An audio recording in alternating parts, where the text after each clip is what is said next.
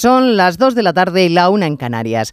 Semana de la Mujer y Pedro Sánchez aprovecha para recuperar y aprobar mañana en Consejo de Ministros una ley de paridad europea que aún no estaba implantada en España. A ver si amortigua los efectos del solo sí es sí. La ley Montero, que sigue vigente y aproximándonos a los mil beneficiados entre violadores y abusadores. Es el gobierno feminista, el gobierno de la gente, el gobierno que presume de las mejores políticas económicas de la galaxia, pero que deja el estado de bienestar en manos de los abuelos, porque, oiga, si el Estado no llega no hay problema, ya están los pensionistas para cubrir las carencias familiares, según la ministra de Hacienda. Nada de esto ayuda al gobierno en las encuestas, como hoy queda acreditado en varias de ellas. Y eso que aún no recogen el caso del Tito Berni. La juez quiere registrar el despacho del exdiputado socialista en el Congreso. A ver qué dice la presidenta de la Cámara, que es la única que puede dar permiso.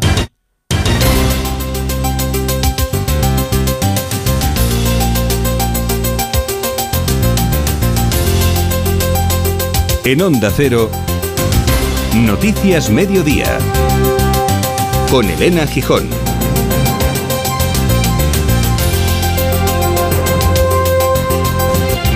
Buenas tardes. La vicepresidenta primera del Congreso, Nadia Calviño, defiende que la ley de paridad nos va a hacer mejores como país y sobre todo va a consagrar ante eh, todo el mundo la excelente imagen de sí mismo que tiene el Ejecutivo que como socialista se arroga hasta la llegada de la democracia. Somos un gobierno feminista liderado por el Partido Socialista, que es el partido de la mano de, del que han venido todos los grandes avances en materia social en nuestro país. Estamos hablando desde la llegada de la democracia, de la ley del, del divorcio, del aborto, la ley LGTBI en esta misma legislatura.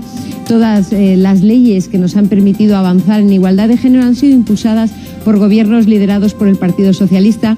Y yo creo que en este momento lo que tenemos que estar es todos, hombres y mujeres, unidos. Para la portavoz del Partido Popular, Cuca Gamarra, la paridad debe alcanzarse eliminando el mismo número de malos ministros que de malas ministras. Y acusa al Ejecutivo de querer tapar con la ley europea que aún no había sido aprobada en España los muchos escándalos de los últimos días.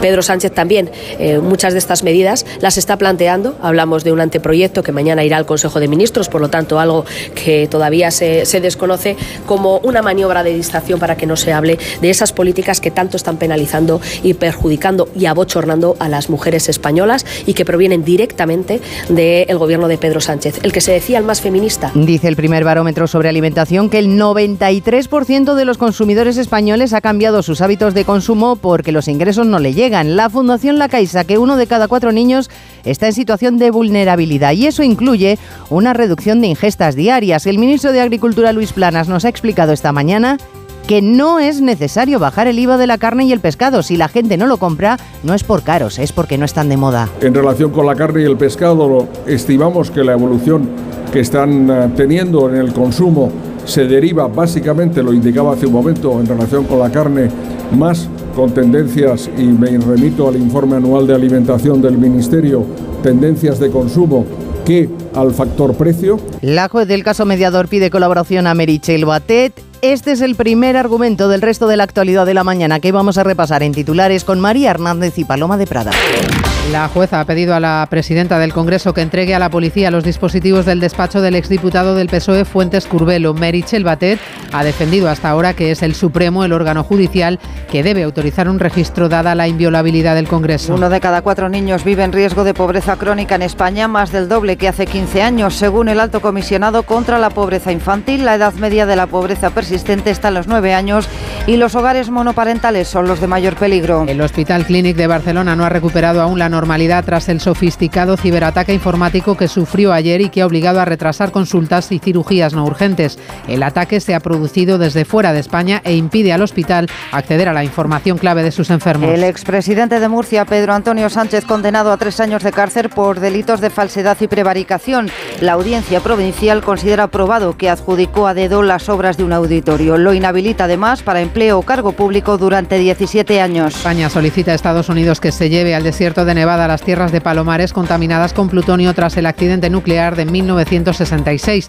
El Ministerio de Exteriores reactiva así de nuevo el compromiso alcanzado por Washington en 2015 para limpiar los 50.000 metros cúbicos de tierras tóxicas. La actriz catalana Carmen Elías, medalla de oro de la Academia de Cine 2023, la Junta Directiva reconoce su sensibilidad y su entrega demostrada a lo largo de una extensa trayectoria que comenzó en los años 70. El año pasado la actriz anunció que padece cáncer, Alzheimer. En cuanto al tiempo, desaparecen las heladas mientras un carrusel de frentes va a dejar lluvia durante los próximos días. Una borrasca que no impedirá que las temperaturas máximas sumen hasta 10 grados a finales de semana. Cristina Rovirosa. La primavera llega pidiendo paso. Se avecina un episodio de calor inaudito para estas fechas, con valores propios de primeros de junio. Cada día el mercurio irá ganando algo de altura y el fin de semana se elevará hasta los 24 grados en el centro y hasta los 30 en el sur y levante. Hoy lo que toca de momento es lluvia en Cádiz y en el estrecho. Algún chubasco en el Cantábrico, Cataluña, litoral mediterráneo y ambos archipiélagos. Y eso sí, las heladas nocturnas quedan ya restringidas a Castilla y León y las máximas serán suaves. 24 en Tenerife, 21 grados en Sevilla, 20 en Murcia o 18 en Huelva. El día más fresco en Pamplona, 11. Un anuncio de línea directa con el micrófono averiado suena así y uno con el micrófono sustituido suena así. Con el seguro de coche de línea directa tienes coche de sustitución también en caso de avería. Cámbiate y te bajamos el precio de tu seguro de coche, sí o sí. Ven directo a lineadirecta.com o llama al 917-700-700. El valor de ser directo. Consulta condiciones. Los mejores True Crime ahora se escuchan. Denise hacía el camino en solitario. La peregrina. Nada se sabe de ella desde el momento de su desaparición. Nunca antes habíamos visto ningún caso en que una persona te viola y te deja en el sitio donde te cogió. Una misma marca sobre las víctimas. El asesino de la baraja. Dos cartas de la baraja situadas a su lado. Solo en Sonora. Dos cositas. La primera, un motero siente la libertad del viento en su cara. La segunda, un mutuero siempre paga menos. Vente a la mutua con tu seguro de moto y te bajamos su precio sea cual sea. Llama al 91 555 5555. 91 555 5555. Por esta y muchas cosas más, vente a la mutua. Condiciones en mutua.es. Me levanto a las 7, a las 9 entro a trabajar, salgo a las 6, pongo la lavadora, la compra, la cena. Con Revital puedes con eso y con mucho más. Revital con jalea real mantiene tu energía a lo largo del día. Revital de OTC. En Onda Cero, Noticias Mediodía, con Elena Gijón. Novedades en el caso Berni. La magistrada solicita a la presidenta del Congreso que autorice un registro del despacho en la Cámara Baja del exdiputado Fuentes Curbelo porque solo Merichel Batet tiene la autoridad de permitirlo. Claro que el Tito Berni entregó ya hace semanas sus dispositivos, en concreto cuando renunció al acta de diputado. Además, la dependencia que ocupaba ya está siendo utilizada por otro compañero. Batet no era muy partidaria en un primer momento de ese registro. Veremos, Seba Llamazares, ¿Qué decisión toma ahora? Es Merichel Batet, sí, quien debe responder ahora si accede o no a la petición de la magistrada del caso mediador. La solicitud consiste en que intermedie la Secretaría Técnica, como proponía la Fiscalía, para que a través de la Policía del Congreso o como se crea oportuno hagan llegar todos los dispositivos, material o información del despacho del Tito Berni para que lo analicen los agentes del Grupo de Delitos Tecnológicos de la Policía Nacional. Además, nuevas revelaciones del sumario al que ha tenido acceso Onda Cero reflejan datos sobre los empresarios como los 8.000 euros que guardaba en metálico Raúl Gómez, alias el fotovoltaica, en la caja fuerte del armario de su dormitorio y su conversación sobre el contacto con el general Espinosa para un proyecto en el Perú. José Suárez, alias El Drones, amenazó a la trama con demandarles después de apoquinar 40.000 euros y un matrimonio catalán buscó ayudas para su negocio de ganadería. Dice de ellos la policía, son más discretos a la hora de celebrar sus reuniones, con la trama y a diferencia de otros no hay constancia de participación en las fiestas. Bueno, es este otro asunto que viene a incordiar al gobierno en la semana del 8M, del Día Internacional de la Mujer, en la que va a tener que lidiar con el debate en el pleno de mañana de la ley del solo sí es sí, justo horas antes de que comience el Consejo de Ministros va a aprobar la ley de paridad, una norma elaborada por el Partido Popular Europeo que aún no había sido implantada en España, ahora se recupera para imponer la misma presencia en los consejos de administración, tanto de hombres, Patricia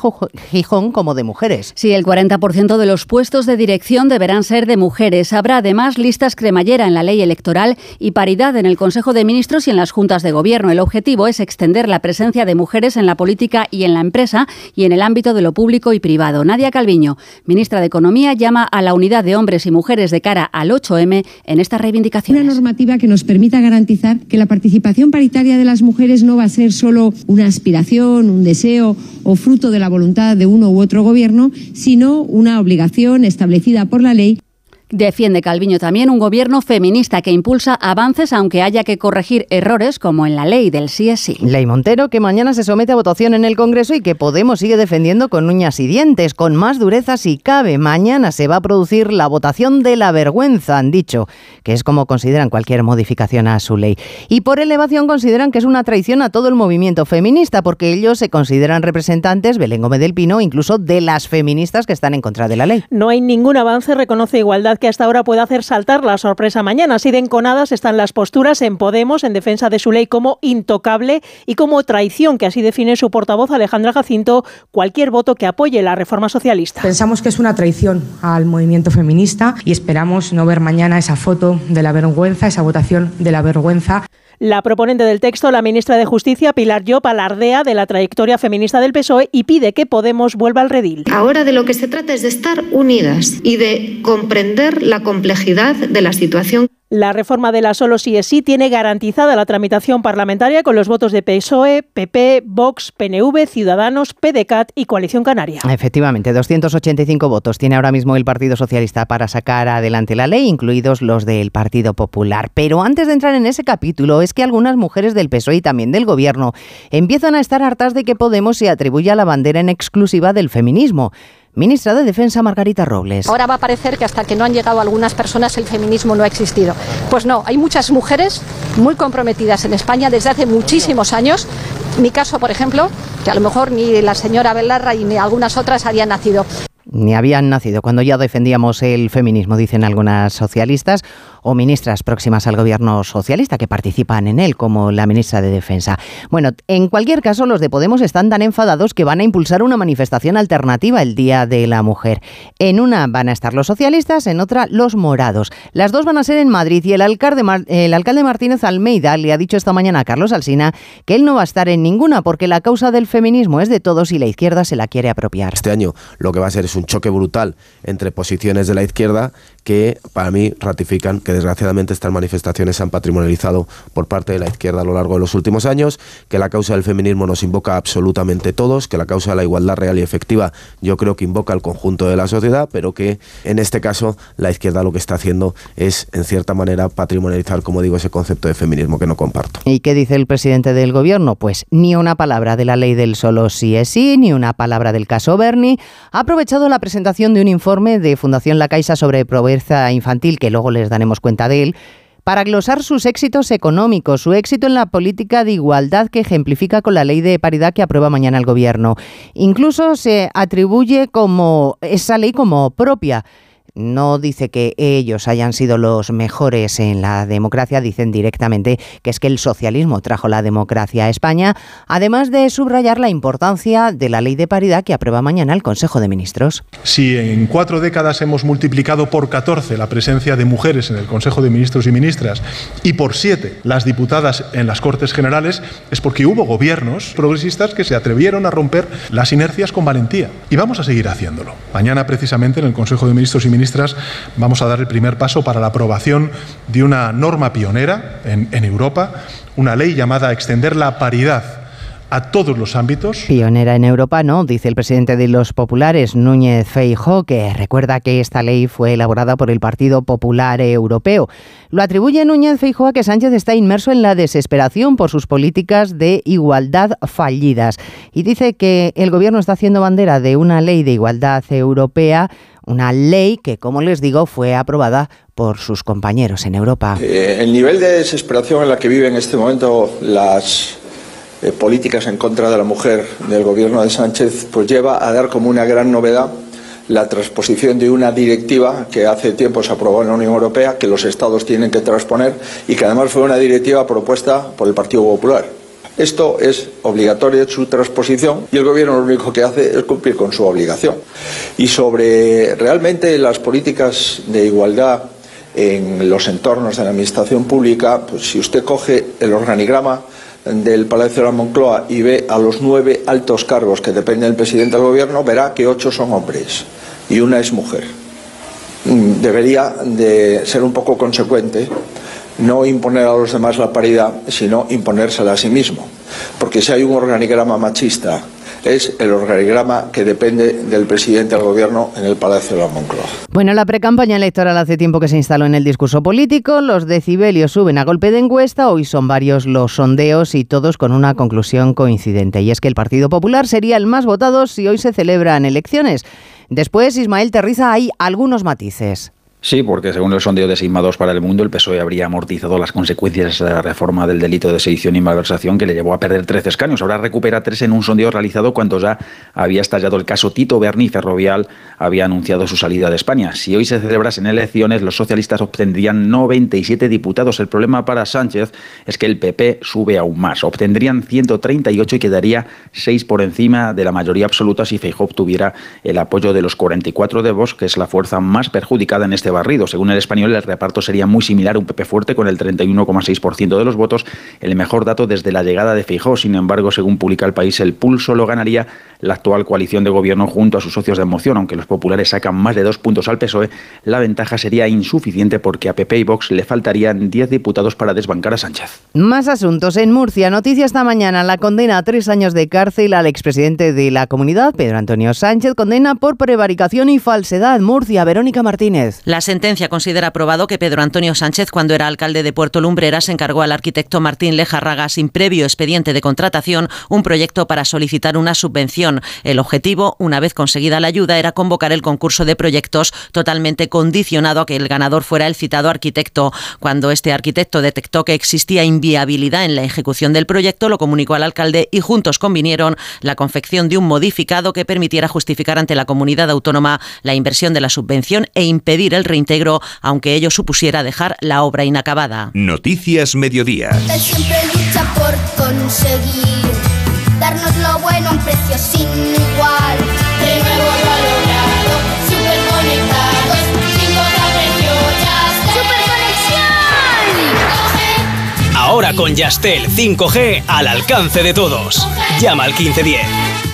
Descubre una experiencia única en las tiendas porcelanosa. Productos innovadores, diseños exclusivos, espacios vanguardistas. El futuro es ahora y es porcelanosa. Y del 3 al 18 de marzo aprovecha los días porcelanosa con descuentos muy especiales. Porcelanosa, 50 años construyendo historias. Me levanto a las 7, a las 9 entro a trabajar, salgo a las 6, pongo la lavadora, la compra, la cena. Con Revital puedes con eso y con mucho más. Revital con jalea real mantiene tu energía a lo largo del día. Revital de Pharma OTC. Una serie original de A3 Player Premium. Tienes un don y lo tienes que explotar. ¿Vale? Ahí arriba no puedes ser Ignacio Jordá. Eso es lo que te bloquea. Piénsalo. Protagonizada por Martiño Rivas. ¿Qué hago con el nombre? Nacho. Nacho Vida. Nacho. Ya disponible solo en A3 Player Premium. Y cada domingo un nuevo capítulo. Síguenos en Twitter, arroba Mediodía OC. El 93% de los españoles reconoce que ha tenido que cambiar sus hábitos de consumo por culpa del precio de los alimentos. 8 de cada 10 se consideran vulnerables y muchos reconocen que están comiendo peor de manera mucho menos saludable. Son conclusiones del primer observatorio de la alimentación que ha hecho la Asociación Española Francisco Paniagua de Consumidores. Y lo que demuestra este barómetro es que una amplísima mayoría de los españoles, el 86%, piensa que los alimentos efectivamente están más caros. Reducir el gasto en alimentación es la opción más elegida por el 42% de los consumidores y para un 30% es buscar siempre las ofertas. Un 35% reconoce que no puede llevar una alimentación saludable todo lo que quisiera por el precio más alto de estos alimentos más sanos. El barómetro de la Asociación Española de Consumidores señala también que el precio es el factor más importante a la hora de comprar en un establecimiento o en otro, por encima de la calidad. Solo el 32% compra alimentos biológicos, sobre todo porque son más caros. El 66% los descarta.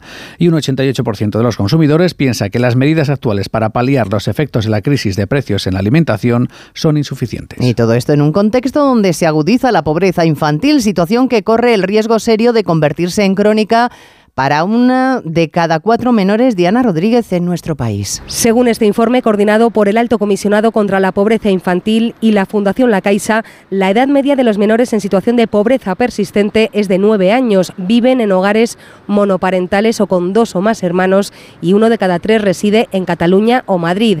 Pobreza que se enquista y que debemos corregir, como ha dicho Pedro Sánchez en la presentación. España pierde cada vez que cierra los ojos o que finge que la pobreza infantil o la desigualdad son desafíos superados o que obedecen a una confrontación ideológica. El coste anual de la pobreza infantil es de más de 63 millones de euros, lo que equivale al 5,1% del PIB y unos 1.300 euros por contribuyente y año. En el Hospital Clínic de Barcelona se, siguen se sigue trabajando para recuperar la información e identificar la causa y alcance del ciberataque que sufrió ayer el centro. Lo prioritario, claro, es poder volver a la normalidad. Han tenido que anular 3.000 visitas externas, 400 extracciones y 150 cirugías programadas.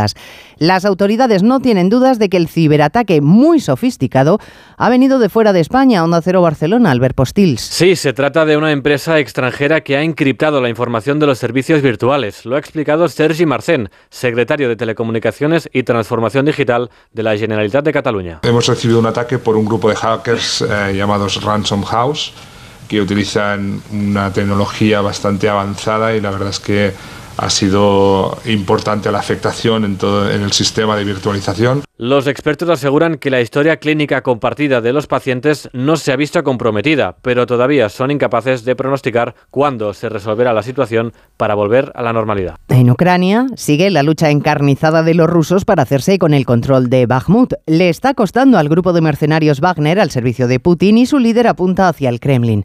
Alerta de que si sus hombres siguen sin recibir la munición prometida se verán obligados a replegarse y en consecuencia advierte de que se podría desmoronar todo el frente, porque Moscú empieza a acusar la pérdida de armamento. Según los servicios de inteligencia británicos, han tenido que recurrir ya a tanques de los años 60. Corresponsal en Rusia, Xavi Colás. Ante la pérdida masiva de vehículos blindados en Ucrania, parece que el ejército ruso se está viendo obligado a utilizar tanques obsoletos de diseño soviético. Se trata del famoso T-62, que lleva produciéndose más de 60 años y que ha sido avistado en el campo de batalla según la inteligencia británica. Sergei Shoigu, el ministro de Defensa ruso, está visitando Mariupol justo cuando las fuerzas rusas parecen estar al borde de la victoria en Bakhmut una victoria que el jefe de los mercenarios de Wagner, Yevgeny Prigozhin, está intentando capitalizar incluso antes de que se produzca con continuas apariciones disfrazado de combatiente cerca de las líneas enemigas. Prigozhin mantiene un pulso con el Ministerio de Defensa y ha vuelto a denunciar que sus tropas necesitan urgentemente esas municiones prometidas en febrero.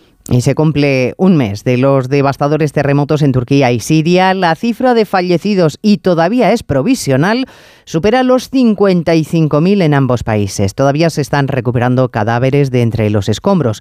Para los afectados sigue siendo una necesidad urgente el agua potable, alimentos, ropa de abrigo y atención psicológica. Noticias Mediodía. Onda Cero. 29. Tus nuevas gafas graduadas de Sol Optical. Estrena gafas por solo 29 euros. Infórmate en soloptical.com. Regresa el Movistar Madrid Medio Maratón el próximo 26 de marzo. Cálzate tus mejores zapatillas y ven a sudar la camiseta. Únete a la carrera y completa el recorrido por el centro de la capital. ¿A qué esperas? Apúntate ya. Movistar Madrid Medio Maratón.es. Movistar. Tu vida mejor. ¿Nervioso? ¿Desanimado? Tranquilo. Ansiomed con triptófano y vitamina B6 contribuye al funcionamiento normal del sistema nervioso. Y ahora también Ansiomed Noche. Consulte a su farmacéutico o dietista. Pecado original. Creo que estoy enamorada. Líder en su franja de emisión. Se da la coincidencia de que estas dos hermanas se pasaron día y noche pensando en cómo atrapar a dos hombres ricos. De lunes a viernes a las cinco y media de la tarde, nuevos capítulos de Pecado original. Y esta semana, gran final de Tierra Amarga en Antena 3. Ya disponible en A3 Player Premium. Bueno, pues el Real Madrid vuelve a fallar y el Barcelona aumenta su ventaja en Liga a los nueve puntos. Oscar Conde, buenas tardes. Buenas tardes, Elena. Parece que la Liga se le empieza a escapar al Real Madrid. No es un imposible remontar los nueve puntos al Barça, pero sí se antoja altamente complicado, sobre todo viendo el juego y la falta de goles del conjunto blanco. Un pobre 0-0 firmaron anoche Betis y Real Madrid en el Villamarín en un duelo muy físico, pero en el que nadie fue capaz de perforar la portería contraria. Lo hizo Benzema en la primera parte, pero el VAR anuló el gol por un claro toque en la mano de Rudiger. No vio el árbitro después un posible penalti de William Carballo sobre el francés, en una segunda parte en la que Courtois salvó, salvó a los suyos con una sensacional parada a Borja Iglesias. En definitiva, un Real Madrid que sigue atascado en ataque con la pólvora mojada desde la goleada en Anfield. Carlo Ancelotti. Hacemos un regate más, un pase más de lo que teníamos que hacer, demasiadas paredes. Este último tres partidos, el dato es bastante evidente. Un gol solo a balón parado. En este momento nos falta eficacia. Estoy afectado más que enfadado. Bastante raro que este equipo con esta calidad no pueda marcar un gol en tres partidos. El problema está, es ahí, menos mirarse, ser un poco más eficaz. Nuevo pinchazo del Real Madrid que llegó tras una nueva victoria por la mínima del Barcelona, abonados los azulgranas al 1-0 en sus tres últimos partidos, el de ayer en el Camp Nou ante el Valencia con un solitario gol de Rafinha, sufriendo y aguantando con uno menos la última media hora por la expulsión de Araujo. La polémica llegó en esos últimos minutos con una caída de Fran Pérez en el área culetas, un toque de que que ni Alberola Rojas ni el VAR consideraron como penalti. Más líder un Barcelona que vence, pero no convence, Xavi Hernández. No, competir sí, en eso estoy muy contento. La actitud, quedamos con 10 y, defendemos bien, todo el mundo corre, trabaja para el equipo, pero sí tenemos que mejorar en el juego, ¿no? Creo que el equipo le está costando últimamente, ¿no? Hay piernas cansadas, hay bajas, pero tenemos que mejorar en el, en el juego, hay que ser autocrítico. Los números son muy buenos, pero tenemos que mejorar en el juego. Esa vigésimo cuarta jornada de Liga, que se cierra hoy con el partido entre Osasuna y Celta, nos dejó también ayer el empate sin goles entre Rayo y Athletic de Bilbao y el importante triunfo del Valladolid sobre el español por dos goles a uno. Un fin de semana en el que el nombre propio no ha sido otro que el de Fernando Alonso. Arrancó el Mundial de Fórmula 1 y lo hizo con el asturiano logrando un sensacional podio tercero en el Gran Premio de Bahrein en su estreno con Aston Martin. Acabó cuarto Carlos Sainz por detrás de un Alonso que logró su podio número 99 dejando adelantamientos para el recuerdo como esa gran pasada Hamilton y al que solo superaron los dos Red Bull. Fue primero Verstappen, segundo Checo Pérez. Satisfecho con su actuación Fernando Alonso. Un sueño cumplido porque no hace ocho meses eh, nunca hubiese pensado que estaríamos luchando con, con, Ferrari o con Mercedes y que hubiese estado en el en la primera carrera. Hoy hemos sido el, segundo coche más rápido en pista después de Red Bull. Creo que es una sorpresa para, para todo el equipo, así que hay que aprovecharlo, disfrutar el momento. También hubo alegría española en los europeos de atletismo indoor celebrados en Estambul con la medalla de oro conquistada por Adrián Ben en los 800 metros y la plata de Adel Mechal en los 3000. Y en tenis, Novak Djokovic finalmente no va a poder participar esta semana en el Masters 1000 de Indian Wells, ya que en Estados Unidos siguen vigentes restricciones de entrada al país para aquellos que no estén vacunados contra el coronavirus. La ausencia del serbio permitiría a Carlos Alcaraz volver a ser número uno del mundo si conquista el torneo californiano. Me levanto a las 7, a las 9 entro a trabajar, salgo a las 6, pongo la lavadora, la compra, la cena. Con Revital puedes con eso y con mucho más. Revital con jalea real mantiene tu energía a lo largo del día. Revital de Pharma OTC. Santiago de Compostela atesora cinco siglos de conocimiento gracias a su universidad, una de las más antiguas y prestigiosas de España y de Europa. Pero la ciudad del apóstol también mira al futuro con la creación del Polo Biotecnológico de Galicia, un espacio pionero para empresas y centros de investigación de biotecnología. Vamos a descubrirlo este martes con La Brújula, que estará en Santiago de Compostela en directo desde el Café Casino, con el patrocinio del Concello de Santiago y la Diputación de A Coruña. Este martes a partir de las 7 de la tarde, La Brújula desde Santiago de Compostela, con Rafa La Torre. Te mereces esta radio. Onda Cero, tu radio. Onda Cero. Noticias Mediodía. 95.193. Esas fueron las demandas de disolución matrimonial que se registraron el año pasado. Cayeron casi en la misma proporción que subieron en 2021 aunque estas cifras que da el Consejo General del Poder Judicial son estimaciones, porque la huelga de letrados de la Administración de Justicia ha impedido Mercedes Pascua que lleguen datos de algunos juzgados. Sí, el descenso más acusado se produce en las separaciones de mutuo acuerdo, casi un 4%, seguidas de demandas de divorcio consensuado que bajaron un 3,6%. Las comunidades autónomas donde más se separaron las parejas, Canarias, Valencia y Baleares, con la tasa más alta de disoluciones matrimoniales y con menos disoluciones, Castilla, León, Euskadi y Extremadura. La estadística del Consejo General del Poder Judicial señala que en el cuarto trimestre de 2022 las separaciones y divorcios aumentaron respecto al año pasado. Esto, como dice Selena, son cifras provisionales, ha advertido el Consejo General del Poder Judicial, ya que debido a la huelga de letrados de Administración de Justicia, seis juzgados tienen las cifras estimadas y en otros 16 se están revisando errores. Efectivamente, es una de las consecuencias de la huelga de letrados, pero no la única. Ese paro indefinido que iniciaron el pasado 24 de enero deja hasta el momento 250.000 juicios y vistas suspendidas, más de 350.000 demandas pendientes de reparto, casi mil millones de euros bloqueados en las cuentas de consignación de los juzgados y las subastas judiciales paralizadas. Y a día de hoy Oiga, no se ven visos de solución que pongan fin a la huelga. Son seis semanas de paros, esos miles de procedimientos paralizados y los abogados tildan la situación de insostenible, entre otras razones porque se está vulnerando el derecho de defensa y la tutela judicial efectiva. Tenemos además datos de desahucios. Se dispararon en el último trimestre del año pasado cuando comenzó a subir el Euribor. Las ejecuciones de vivienda habitual aumentaron más de un 50% según el Instituto Nacional de Estadística. Los más afectados, quienes compraron casa entre 2005 y 2009, cuando había hipotecas fundamentalmente variables en el mercado. Y terminamos felicitando a Carmen Elías, a quien la Academia de Cine ha concedido su medalla de oro 2023. Reconoce a la actriz catalana su sensibilidad y entrega demostrada a lo largo de una extensa trayectoria que se inició en los años 70.